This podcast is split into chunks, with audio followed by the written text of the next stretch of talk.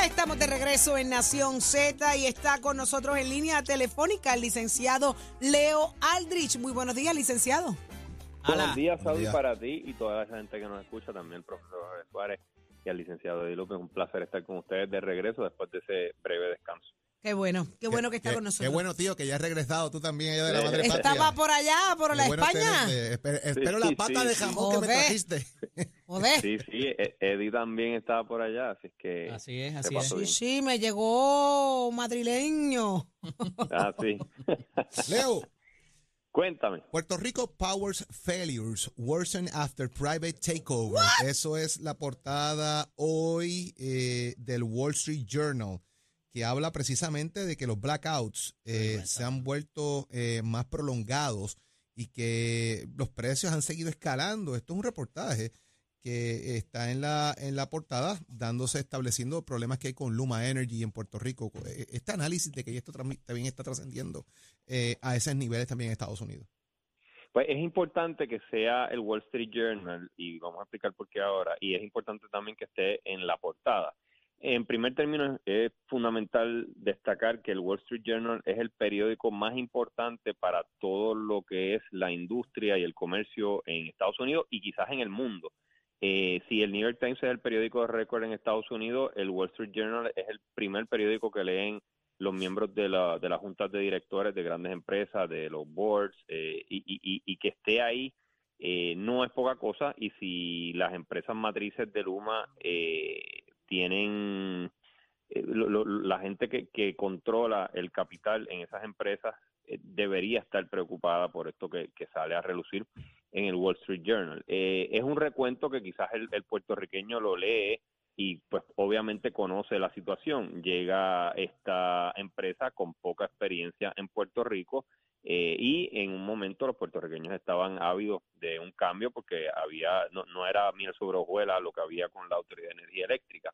Y luego hace un recuento del artículo sobre todo lo- las vicisitudes que han tenido eh, durante estos primeros 18 meses y las protestas y, y- y la, la reacción del gobierno. Es interesante porque el, el jefe de, la APP, Fermín Fontanes, parece ser más defensor de Luma que incluso el presidente de Luma, eh, Wayne Stensby. Wayne Stensby, de alguna forma, sabiendo que le está hablando a sus pares que leen el Wall Street Journal, reconoce algunas de las fallas gigantescas que ha tenido Luma. mm, y eh, ot- otra cosa importante del reportaje es que eh, citan a el Centro para, para la Nueva Economía, que como ustedes saben es como un think tank aquí en Puerto Rico, y el Centro para la Nueva Economía dice que sí, que Luma ha sido muy, muy eh, nefasto para Puerto Rico, pero que no sería fácil sustituirla porque no hay una fila de empresas eh, ready para, para invertir el capital y para,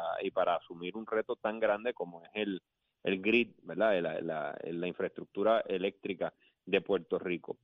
En resumidas cuentas, que el asunto que nosotros discutimos aquí todos los días relacionado con Luma esté en la primera plana, en la primera página del Wall Street Journal, que es el diario más importante para la economía y el comercio estadounidense y mundial, pues deja eh, establecido que el asunto energético de Puerto Rico trasciende nuestra isla y que cualquier inversor, cualquier inversionista, cualquier persona contemplando invertir en Puerto Rico o mudarse a Puerto Rico va a tenerlo muy presente cuando tome sus decisiones. Hay un factor más importante que ese, Leo, y es que estos son compañías multinacionales que eh, cotizan en la bolsa. Y cada vez que hay este tipo de rumores, eh, olvídate de Luma, es que Quanta y Atco pudieran también tambalearse porque el dinero es cobarde. Entonces, si están eh, en algún momento proyectando hacer algún tipo de desarrollo o nueva estrategia, eh, las personas que vayan a invertir en ese tipo de proyecto pudieran decir, espérate, que esta gente están, no le está yendo bien aquí, ¿qué está pasando? Y empieza a cuestionarse eh, y eso provoca a veces caídas estrepitosas en eh, la cotización de la bolsa de valores, eh, reportajes como este. Eso es precisamente así, es precisamente así. Otra de las cosas que menciona el reportaje es que Luma no ha accedido o no ha utilizado la totalidad de los fondos que tendría disponible eh, bajo bajo las diferentes eh, los diferentes de los diferentes programas de FEMA, gracias, y que y que no ha no ha hecho ese ese trabajo como corresponde. O sea, el artículo no deja bien parado a Luma, no deja bien parado a Wayne Stensby y no deja bien parado al gobernador Pierluisi y a su funcionario Fermín Fontane. No es un artículo eh, feliz. A mí me parece que es muy balanceado, muy justo, pero retrata un poco la cotidianidad del, de, de, lo que es eh, Puerto Rico en, con respecto a su situación de, de del, del, tema energético. Eh, reconoce también que lo que la, los blackouts, eh, la, la, falta de energía, de servicio. las interrupciones de servicio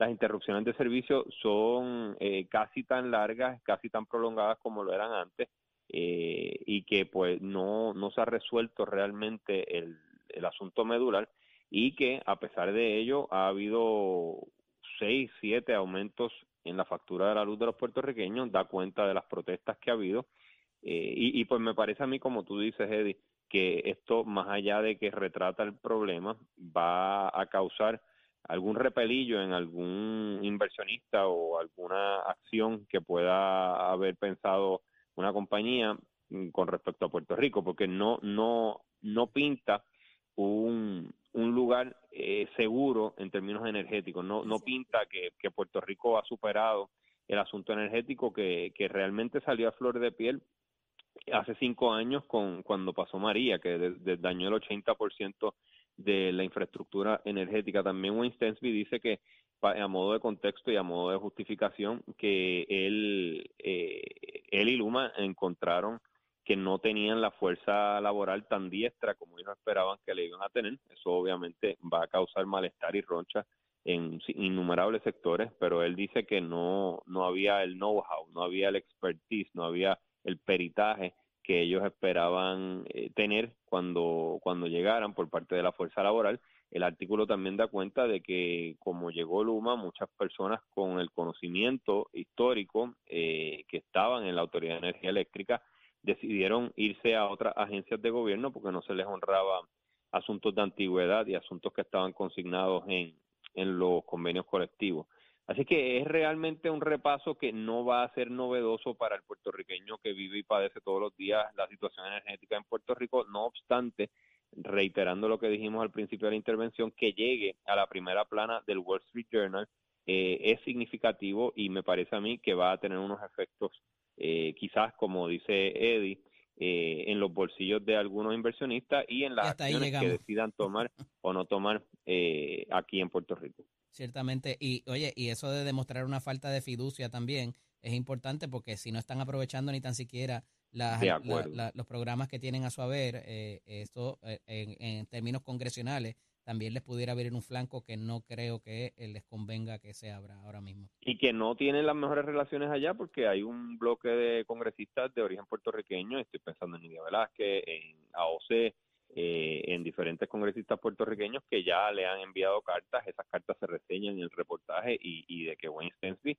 pues realmente no es del agrado del gobernador Pierluisi también. Pero poco les importa, Leo, porque ellos ellos saben que no, no, no, no, podemos correr para ningún lado y hasta ahora ellos son la única alternativa que tenemos. Pero aquí, cuando se trata ya una de las conclusiones. esa es una de las conclusiones, Eddie.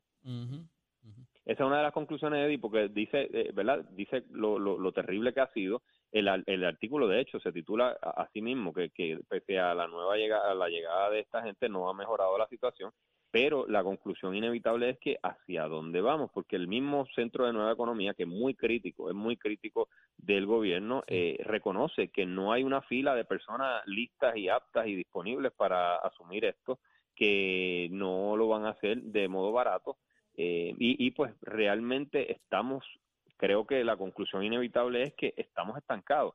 Sí, es malo, pero ¿qué se puede hacer? No mucho. Eso es lo que dice en resumidas cuentas el artículo y que es la realidad que hemos estado viviendo durante los 18 últimos meses. Wow.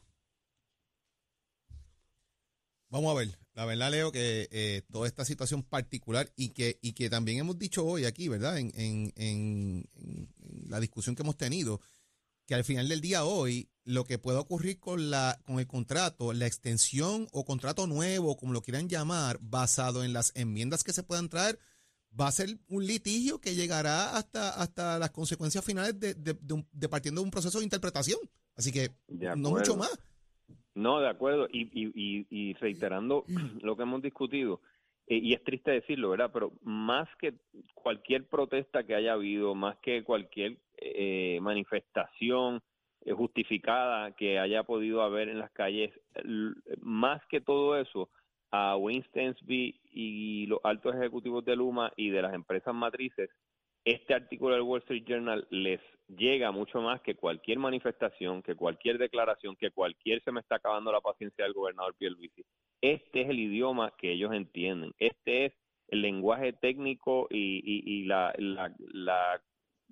el golpe mediático que ellos entienden se da hoy en ese artículo del Wall Street Journal más que cualquier manifestación del gobernador Pierluisi, más que cualquier protesta de los puertorriqueños de a pie. Este es el lenguaje que ellos entienden y van a actuar o, o como dice Eddie, o descartar a base de lo que dice ese artículo. Vamos a ver, al fin y al cabo, qué va a pasar con esto. Independientemente sea de un lado o del otro, esto va a llegar a los tribunales por lo que vemos. Así que vamos Sin a ver qué duda, termina todo duda. eso. Y eso es peligroso también, porque ¿qué pasa en lo que el tribunal resuelve? Porque fíjate que aquí el tribunal va a llegar al Tribunal Supremo, eh, qué va a pasar eventualmente, cuánto puede durar esto, eh, vamos a ver, vamos a ver. Pero aparentemente que de- sea como sea, llega a los tribunales la, la discusión. Vamos a ver qué pasa con eso, Leo, ya tú sabes. Muchísimas Gracias licenciado Gracias. Leo Aldrich. Nos Como hablamos siempre, mañana. Si Dios Yes, sir. permite, claro Seguro. que sí. Bye, bye. Y ya está con nosotros en los próximos minutos, eh, en los próximos minutos me indica producción que estará con nosotros Irán Torres Montalvo, el nuevo secretario del DACO. Así que tenemos que muchas cosas preguntarle, entre ellas cómo fue el Black Friday, cómo, cuántas querellas, si alguna, cómo se comportó el mercado y si hubo, eh, eh, ¿verdad? La participación activa de, de la ciudadanía haciendo reclamaciones. En Y hoy fin. es el Cyber hoy- Monday Hoy también. es el Cyber El Cyber Monday. Ahí sí que a veces hay cogidas de Sí, sí, mucha gente se ha movido a comprar eh, a través eh, online en vez de visitar eh, tiendas, que es muy triste también, ¿verdad? Porque estos locales, estas tiendas y sobre todo el comercio local pequeño, lo que son los, los- los centros de, de pueblo, los cascos del pueblo, que necesitan y dependen tanto de estas ventas, eh, pues mucha gente se ha movido a lo que es online y hoy hay, debe haber mucha, mucha supervisión, mucha inspección eh, dentro de esas compras. Así que estaremos pendientes de eso. Para que sepan, estamos a la espera eh, eh, de Irán Torres, el secretario del DACO. Está haciendo la gestión, la producción. Eh, ¿Qué pasó? ¿Qué, qué le pasa? ¿Dónde está? ¿Dónde está él? Que lo conecten rápido, esto es radio. Que lo conecten, que lo conecten, lo estamos esperando.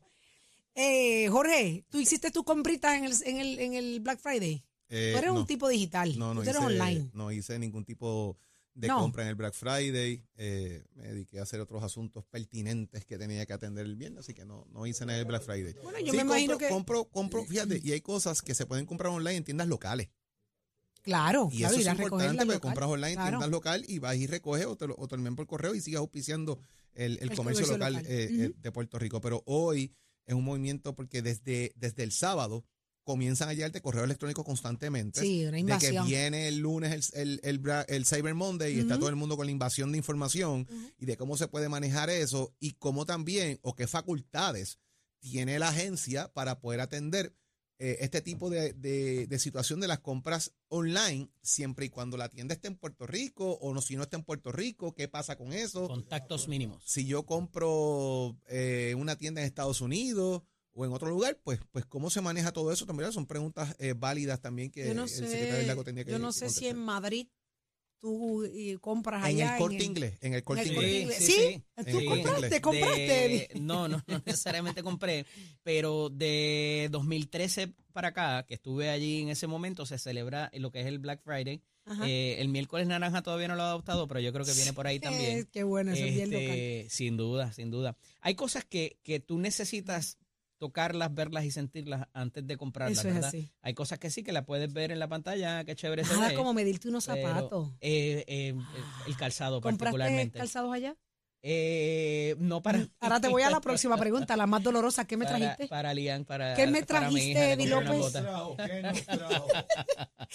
Bueno, ya vemos Muchas que ganas de cooperar. muchas ganas de cooperar y eso es suficiente, eso es suficiente. Mientras el secretario de DACO, Irán Torres Montalvo, eh, eh, lo conectan, ya estamos en conexión con él, pero están buscándolo. Yo espero que no sé que se esté poniendo el gel del Pero cabello. compramos el Corte Inglés. Déjale saber es radio, no se tiene que peinar para venir para acá, para hablar con nosotros. Eh, vamos, y las gafas se las puede quitar, no se las tienen que poner, no se la- las tienen la- que poner. Está poniendo la máscara, la La máscara. máscara Eso es, tampoco, la eso máscara es, tampoco. Eso es, eso es. Pero vámonos con Pacheco a ver qué está pasando en el tránsito y el tiempo. Adelante, Pacheco.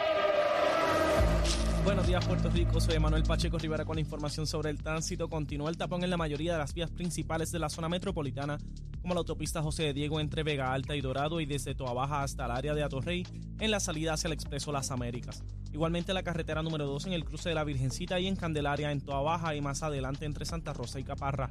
Tramos de la PR5, la 167, la 199 en Bayamón, la avenida Lomas Verdes entre la American Military Academy y la avenida Ramírez de Arellano, la 165 entre Cataño y Guaynabo en la intersección con la PR22, el expreso Valderotti de Castro, desde la confluencia con la ruta 66 hasta el área del aeropuerto y más adelante cerca de la entrada al túnel Minillas en Santurce. El ramal 8 y la avenida 65 de Infantería en Carolina, el expreso de Trujillo en dirección a Río Piedras, la 176, 177 y la 199 en Cupey, la autopista Luisa Ferré entre Montelledra y la zona del Centro Médico en Río Piedras y más al, al sur en Caguas. Y la 30 desde la colindancia desde Juncos y Gurabo hasta la intersección con la 52 y la número 1. Ahora pasamos con la información del tiempo.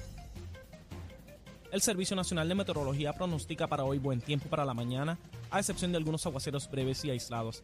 En la tarde se esperan aguaceros dispersos en el interior y el oeste de Puerto Rico, pero se espera buen tiempo para el resto de la isla. Las temperaturas estarán entre los mediados 80 grados en las zonas costeras y en los medios 70 grados a los bajos 80 en la zona montañosa. Los vientos soplarán del este de 10 a 15 millas por hora.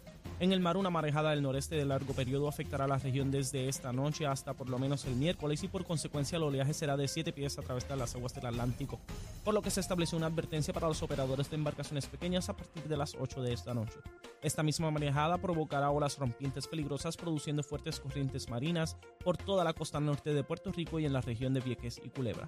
Hasta aquí el tiempo les informó Emanuel Pacheco Rivera. Yo les espero en mi próxima intervención en Nación Z que usted sintoniza a través de la aplicación La Música, nuestro Facebook Live y por la emisora nacional de la salsa Z93. Noticias, controversias y análisis. Porque la fiscalización y el análisis de lo que ocurre en y fuera de Puerto Rico comienza aquí, en Nación Z. Nación Z por, por Z93. Ya está con nosotros Irán Torres Montalvo, el secretario del DACO. Buenos días. Ya, licenciado. Buenos días. Buenos días este, a ti, Eddie. Buenos días a Saudi y a Jorge. Y buenos días a todos los amigos Radio Escucha. Licenciado, usted se estaba peinando para hablar para radio. Dígame eso, para meterle una, una querella yo misma. Yo propiamente. Para nada, Saudi. Vamos en la calle de las 6 de la mañana. ¡Epa! ¡Qué clase preguntas. ¡Qué clase estrenada le han dado! Así mismo, así mismo es que obviamente nuestro nuestro nombramiento se hizo público el pasado martes a eso de las 3 de la tarde y ya a las 4 nosotros estábamos en DACO en funciones, trabajando, preparándonos para lo que fue el Viernes Negro las ventas del madrugador y la verdad es ¿Cómo que no estuvo eso, licenciado? ¿Cómo estuvo eso?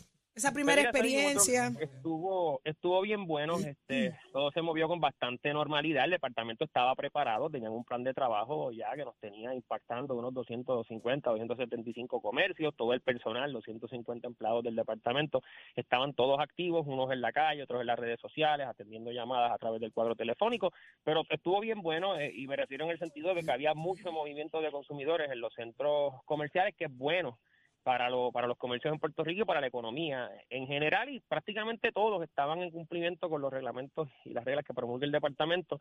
No hubo ninguna infracción relacionada a lo que eran los especiales de Viernes Negro, los Ujú. shoppers, inventarios, precios, no hubo ninguna infracción sobre eso. Solamente tuvimos dos incidencias donde se dio aviso verdad de, de multa y estaban relacionadas a rotulación este, en el punto de venta donde están las cajas registradoras. Así que, ¿qué te puedo decir? Los, los comercios bueno. estaban preparados y el DACO también. Pues de eso que usted acaba de explicar, tengo que decirle algo. Eh, ahí tiene la mejor carta de presentación del departamento. Llegó, había un plan de trabajo, todo el mundo sabía lo que tenía que hacer, cumplieron. Eso es muy buenos indicios para la jornada que, que le toca de aquí en Yo adelante. no recuerdo que nadie se haya estrenado así la misma semana. ¿Verdad? La más misma de- semana. Eso fue como una clase estrenada. Y para colmo, Dari Yankee le dio con cancelar. Venimos con eso también. mismo. Y esa es una preguntita que tengo ya mismo, secretario, pero te- tenía y hacerle un planteamiento adicional, ¿verdad? Pues me parece que es bueno que aclare. Entre, entre broma y, y jocosidad, ¿cuántas picadas de ojo dio el jueves, el viernes? Ninguna. Solo dos, solo dos.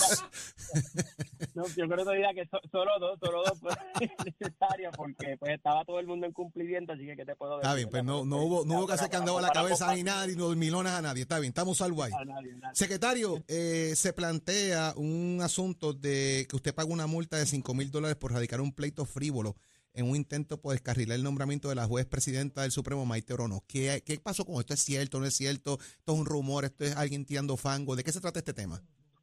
Pues mira, este, qué bueno que me haces esa pregunta. Esta, esa, esa sanción, pues estuvo relacionada a un pleito que nosotros llevamos en el tribunal para allá para el 2016. Este, en aquel momento, el entonces gobernador Alejandro García Padilla había nominado o nominó a la actual juez presidenta del Tribunal Supremo de Puerto Rico, la honorable Maite Oronoz, para que ocupara la silla de presidenta. Como tú recordarás, pues la juez Oronoz ya ocupaba una silla de juez asociada, es decir, Correcto. ella ya era parte del Tribunal Supremo de Puerto Rico. Cuando se presenta esta oportunidad de ascenso para la jueza, eh, pero por la edad que tenía la jueza, iba a estar ocupando esa posición más o menos por los próximos 30 años. Es decir, que era un el único momento que íbamos a tener para poder plantear en los tribunales eh, la teoría jurídica que este servidor y muchos otros abogados, escritores de, de, de- escritos jurídicos. Usted no estaba solo en esa posición.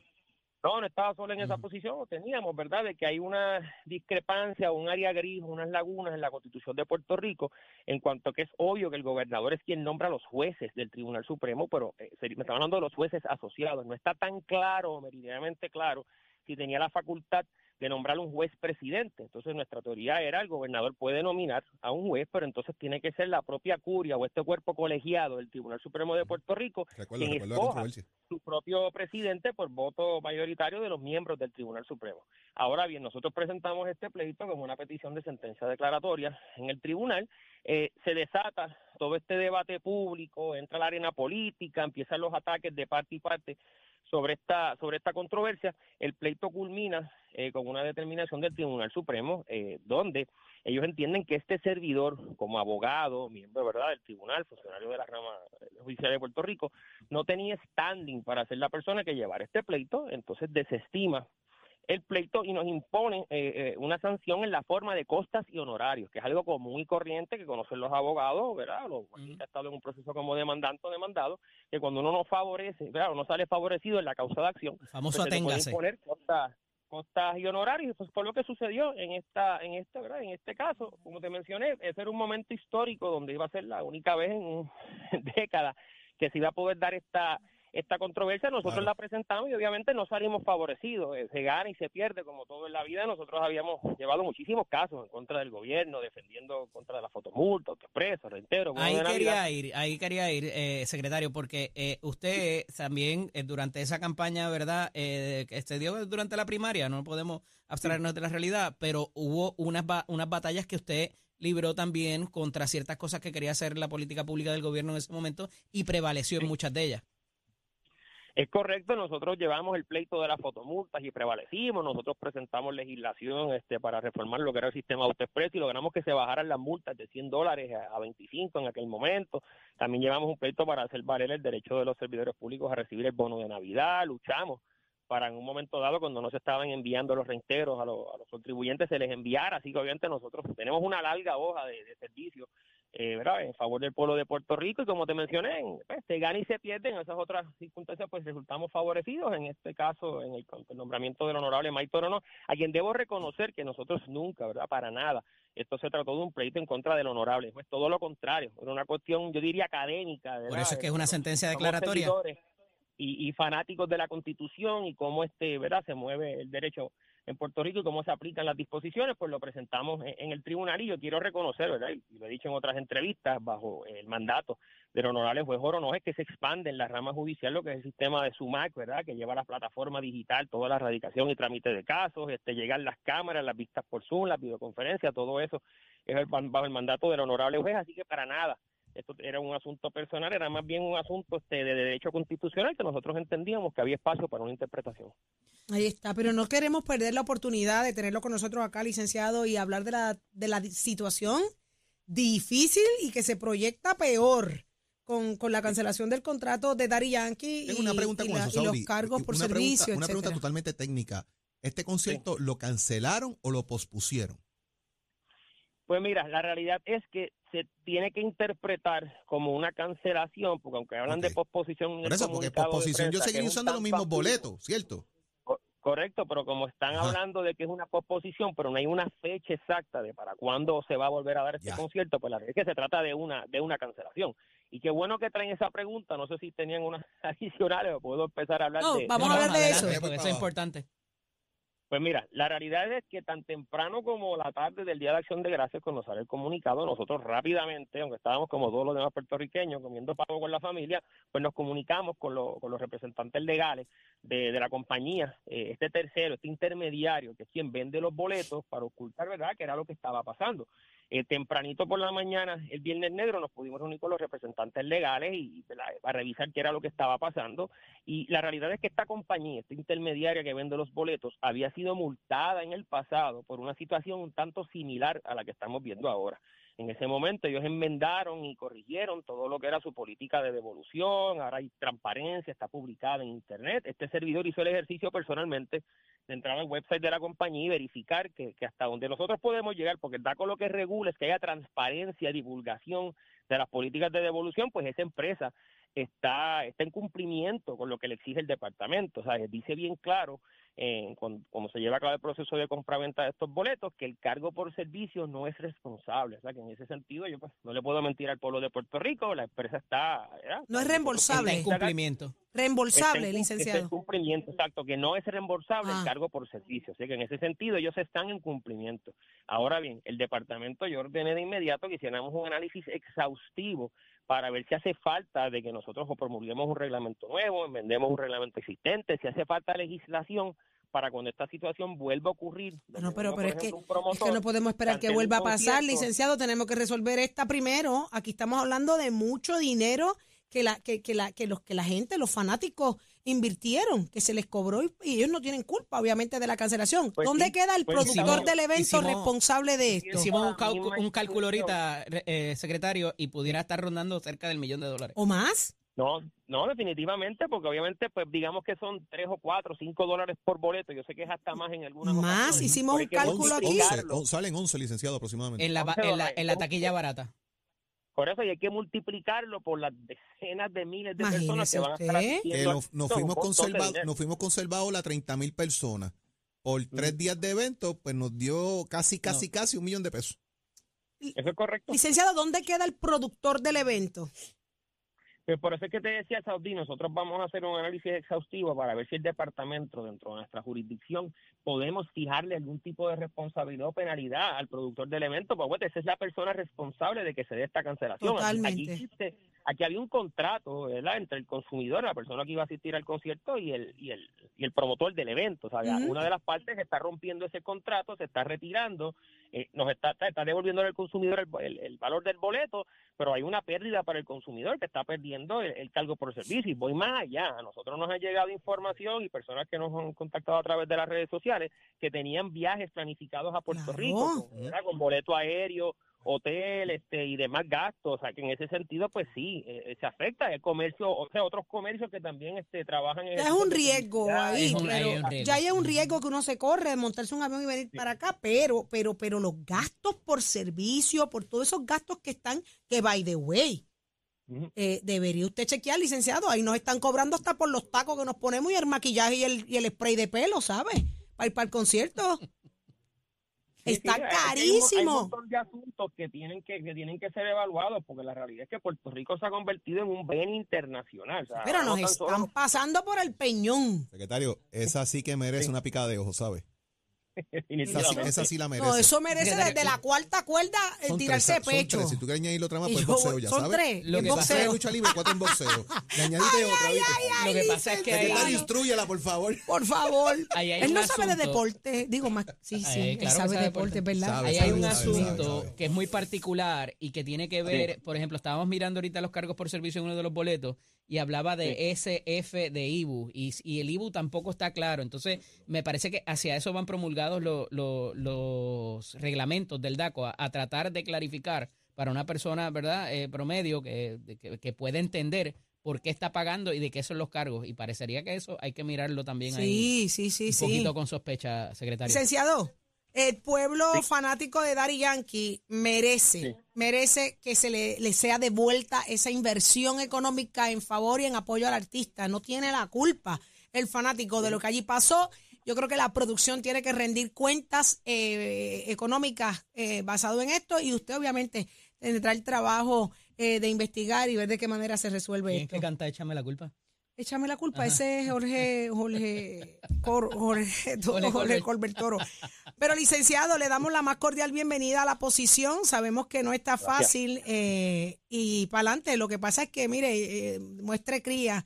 No, no, no sea Milane por nada. Defienda al No, consumidor. No tenemos quien nos haga esa defensa, solamente usted, vótese. Vamos usted. Vamos día, usted. ¿Está bien? Gracias, gracias Estamos. por la invitación. Que tengan todos días. Excelente Muchas día. gracias. Ya lo escucharon Éxito. aquí. Irán Torres Montalvo, secretario Ya. del DACO. Rápido, antes de irnos, felicidades a mi santo compadre Julito Díaz, que cumpleaños. Oh. Felicidades a Julito. Ese gran empe- prócer. Empezó unos, unos tas que empiezan con cinco, así que está rondando esa, esa zona por ahí. ¿Está? Así que. sí. ¿Ta? ¿Cómo Uno- es? Unos ¿Unos tas qué? con cinco. ¿Qué es eso? Los 50. Pero si eso, se recibe con, con 50, orgullo. papá Julito, así que Eso un se recibe a- con orgullo. Al santo compadre. Muchísimas gracias a todos por la sintonía Nación Z. Mañana nos vemos a la misma hora, 6 de la mañana, pero ya está listo el que más gozó en nuestra fiesta de Navidad. Con piña y de cuerpo El entero. cantante de los cantantes de los cantores. ¿De dónde? ¿De dónde tú eres, Leo? Los capetillos. De Sabanayana de Capetillo. Ahí está, el nene canta como un cardenalito. Nos vemos mañana, si Dios quiere. Leo Díaz, Nación Z Nacional.